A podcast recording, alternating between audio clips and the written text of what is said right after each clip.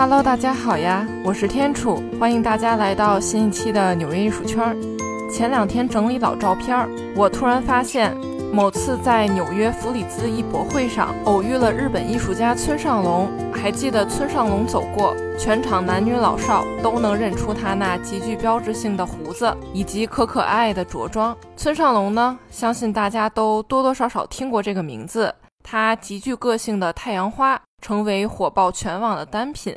他本人呢，也是日本艺术家中极具影响力的一位，同样也是当今最火的潮流艺术家之一，与草间弥生、奈良美智并称为日本艺术界的三剑客。村上隆艺术作品的商业价值，那真的是杠杠的。不过有人觉得呢，村上隆的作品花里胡哨的，不像个大老爷们儿能做出来的艺术品。那也有人觉得呢，他的作品风格是卡通系的，真的是幼稚到不行，哄哄小学生、初中生还差不多。怎么会有那么多成年人也喜欢他的艺术品呢？还有人觉得村上隆就是为了商业在做艺术，做艺术的初心什么的根本就不存在。有钱赚比什么都香，但事实上，村上隆这些花里胡哨的创作不仅成为他的标志性作品，更是卖出了千万元的高价。最重要的是，当你以为他为了金钱摒弃一切时，其实他还坚持着做艺术的初心。今天的纽约艺术圈呢，就带大家聊聊日本艺术家村上隆做艺术的初心。一九六二年，村上隆在东京出生，这个时代。正是日本战后经济飞速发展，人们生活开始富裕起来的时间。村上隆的父亲呢是计程车司机，母亲呢是家庭主妇。要说谁是村上隆的艺术启蒙老师，那应该就是他那个十分热爱艺术的母亲了。母亲呢不仅是针线活了得，还会设计图案，更是带着村上隆到处去看艺术展览。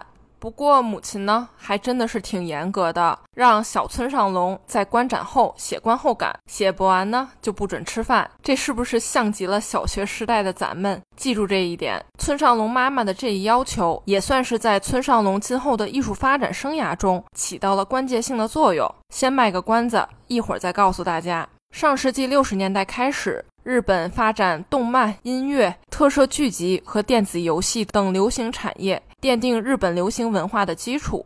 那东京呢，毕竟是大都市，动漫产业资源是相当的丰富。小村上隆呢，也十分喜欢动漫，外加从小母亲有意无意的引导，让村上隆呢喜欢上了绘画。高中时期，村上隆的成绩真的很差，属于那种把大把时间都醉心于看漫画的那类男孩子。对学习呢，肯定是没什么兴趣。他更不想辛辛苦苦读书之后，却去做那些毫无自由的白领工作。于是，村上隆在高中毕业后也没上大学，一心就想着当一名动画师。但拿着高中文凭在社会闯荡，还是会遭白眼、吃闭门羹，屡屡受挫。这让村上隆狠狠下决心：我一定要上大学。一九八六年。村上隆考上了日本艺术最高学府东京艺术大学，学习日本画。这里要插一句，东京艺术大学有多牛呢？它是日本唯一的艺术类国立大学，在日本在被一致公认为本国最高的艺术家培养学府。但刚才也说了哈，村上隆呢，真的不属于学霸天才型选手。并不是说随便考考试、画画画就能立刻被名校录取，他是默默的复读了两年，考了三次，最终才拿到了录取通知书。好在他并没有放弃。一九九三年，村上隆获得了东京艺术大学的日本画哲学博士学位。其实我第一次了解到村上隆履历的时候，我真的都发懵了。如此商业、如此花哨的村上隆爷爷，竟然勤勤恳恳地在美术学院接受了十余年的日本传统美术教育，这俩风格真是完全对不上啊！那村上隆为啥当初会选择日本画呢？其实就像我考大学那会儿，大家都会选择计算机相关专业一样，或许这就是特定时代下的必然选择。那这又要聊回到那个时代了。村上隆成长的年代正是二战后日本经历经济高速增长的时期，被称为日本战后经济奇迹。此时呢，日本也创造了一种民族认同，复兴了日本传统文化。日本人非常渴望让来访的西方人认识到，那日本呢，并不是一个落后的东方国家，而是一个十分现代化的国家。但同时呢，他们又在推销日本仍然拥有一个古老的、西方国家都没有的、独一无二的东方文化。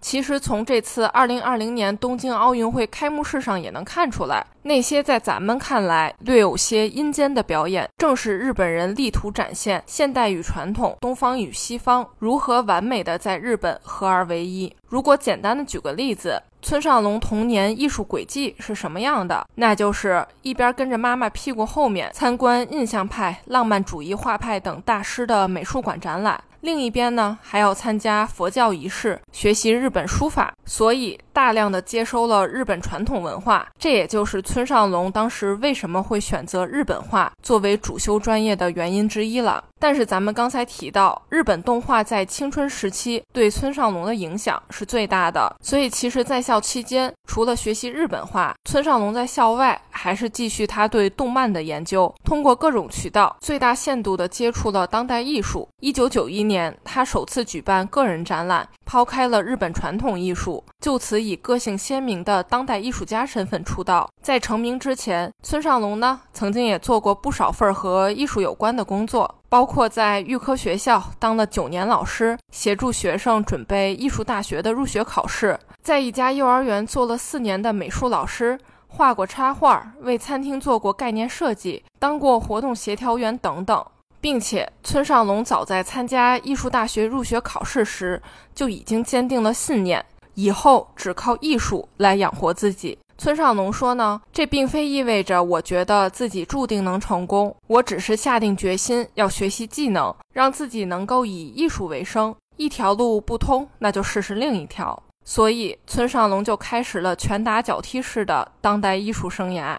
一九九四年，村上隆获得了亚洲文化理事会的奖学金，飞往美国纽约参加 PS One 现代艺术中心的每日艺术交流计划。那在这一年时间里，他受到了一些西方当代艺术家，例如杰夫·昆斯、安塞姆·基佛的高度启发。村上隆对日本流行文化的自由借鉴，与安迪·沃霍尔、罗伊·利希滕斯坦对漫画的挪用呢，非常的相似。在纽约的这段日子，他就住在布鲁克林的工作室，房租每个月八十美元，第二天能不能吃上饭都是未知数。除了生活上的压力。艺术创作上的孤独感也让村上隆肩头的压力很大很大。他意识到，作为日本艺术家，想要在美国艺术市场和画廊系统中取得成功，这并不容易。一九八零年代末至一九九零年代间，村上隆频繁访问纽约。在那个没有互联网的年代，能够前往纽约、伦敦、洛杉矶这样当代艺术高度发展的大城市，尤其是纽约，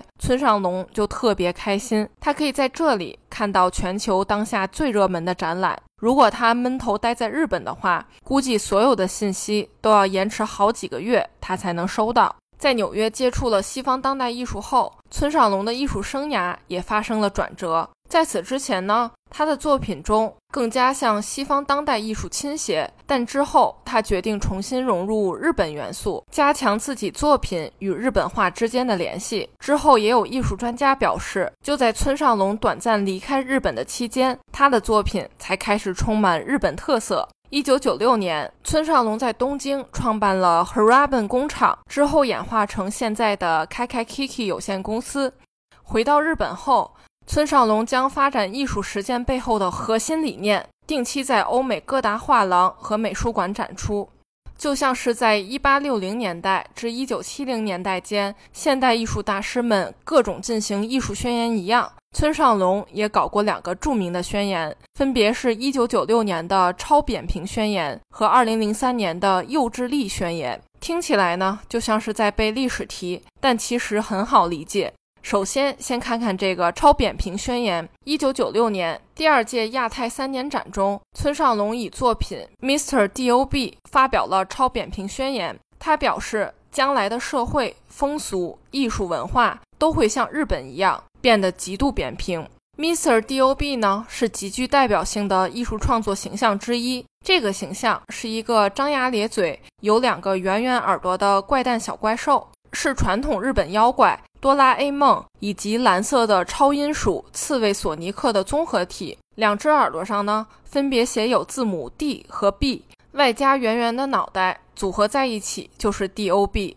这个形象是村上龙在一位设计师朋友的指导下创作出来的。村上龙没学过设计，那个年代更是没有傻瓜式的设计软件，但他就是想要设计出一条手工无法完成的机械式曲线。于是，在朋友的指导下，村上龙猫在朋友家里通了个宵，学会了使用计算机绘图软件。两个人就一起讨论，一起做着做着，就把 DOB 这个形象的雏形给做出来了。那关于这个名字，也是在和朋友等待动画生成的过程中。提到了日文为什么，于是村上龙就想出了 DOB 这个名字，也就是日文中“为什么”的缩写。在经历二战后的起起落落、现实幻灭和心理变化，造就了日本社会转而喜爱可爱甜美的扁平化趋势。于是，受到御宅族日本动漫的影响，超扁平风格艺术就此诞生了。村上龙的这个宣言，也让东方平面艺术挑战西方艺术史。让卡通漫画艺术成为全球艺术史的一个重要分支，或者再讲的简单点儿，日本绘画艺术呢是去透视、去除阴影的传统二维表达，这是视觉上面的扁平化。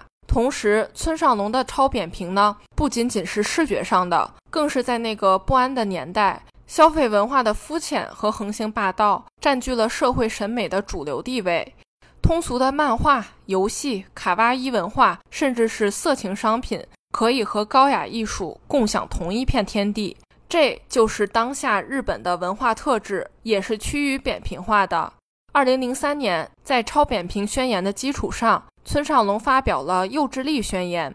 村上龙认为，动漫的审美体验是独特的，它能够激发你未免的童心以及对童年的美好回忆，同时也表明态度。充满幼稚感的日本潮流文化，名正言顺地进入西方时尚的中心。其实看了村上龙的作品，我的第一反应呢，就是闯入了日本版的迪士尼乐园。因为我记得网上很流行的一句话：当全世界都在逼你长大时。只有迪士尼宠你如小孩，把你当小公主对待，这也是迪士尼为何深受成年人喜爱的原因。我觉得村上龙对我而言呢，也是如此。其实，在千禧年交接之际，电视、计算机的急速发展，也让成人和孩子世界的那条分界线越来越模糊。因为大家所能接触到的信息呢，慢慢的都在互通。就比如说吧，孩子们能在电视上看到的动画片。从小蝌蚪找妈妈，渐渐的变成了《圣斗士星矢》《名侦探柯南》《蜡笔小新》等等这类略微带有暴力、英雄主义，甚至是开黄腔等基调的等漫画所取代了，略有一种共享漫画的感觉。只不过小孩子看是一种体验，大人看呢肯定有不一样的理解。现在村上龙的作品呢，已经成为一种国际现象。从高级艺术到低俗艺术，也渗透到了消费文化的各个领域。不同人看到村上龙的作品呢，都有不同的感受。当然了，他的作品呢，也并不是人人都能接受。欢迎评论分享，你看到村上龙作品的第一感受是什么呢？其实一开始咱们就讲到了，村上龙从开始学习艺术的那一刻，就已经决定之后要靠艺术来养活自己。所以大家一直在讨论的商业呢？或许就是他的初心。不过你别看村上龙名气这么大，但比起草间弥生、杰夫·昆斯等等艺术家而言，村上龙作品的收藏门槛却没有那么高。从原版绘画、雕塑到限量版的版画和设计品牌合作款的奢侈品，再到例如玩具、钥匙链、T 恤等批量生产的周边产品，村上龙呢可是一个都没有错过。低至几千人民币，高到几万人民币就能收藏一幅他的原创版画，这价格真的是特别接地气儿。这比起许多同级别的其他艺术家的作品价格而言，真的是十分亲民。于是，越来越多的人拥有他的正版艺术品，这也是村上龙被大众所熟知的重要原因之一。这期节目的结尾呢？咱们再扣个题，还记得一开始咱们聊到村上龙妈妈逼着小村上龙写展览观后感吗？除了艺术熏陶之外，这样严格的锻炼方式，还让村上龙学会了如何快速的思考与写作，所以也就不奇怪了，为什么村上龙每次聊到自己的作品都头头是道，能把自己的创作想法和思路梳理得十分清晰。也就更不会奇怪，他超扁平宣言和幼稚力宣言这两个突破性的发言了。这一期的纽约艺术圈呢，并没有过多的阐释村上隆那些标志性的艺术作品，以及他和各大品牌的联名，甚至是和欧美明星的合作，而是为大家简述了村上隆的艺术初心。毕竟村上隆在大家的心目中已经是一个商业到不能再商业的艺术家了。希望大家喜欢这一期的纽约艺术圈。我是天楚，我在纽约，下期见啦！纽约不仅是资本之都，也是世界文化之都。当你身处纽约时，你已无所不能。这里是纽约艺术圈，我是天楚，我在纽约。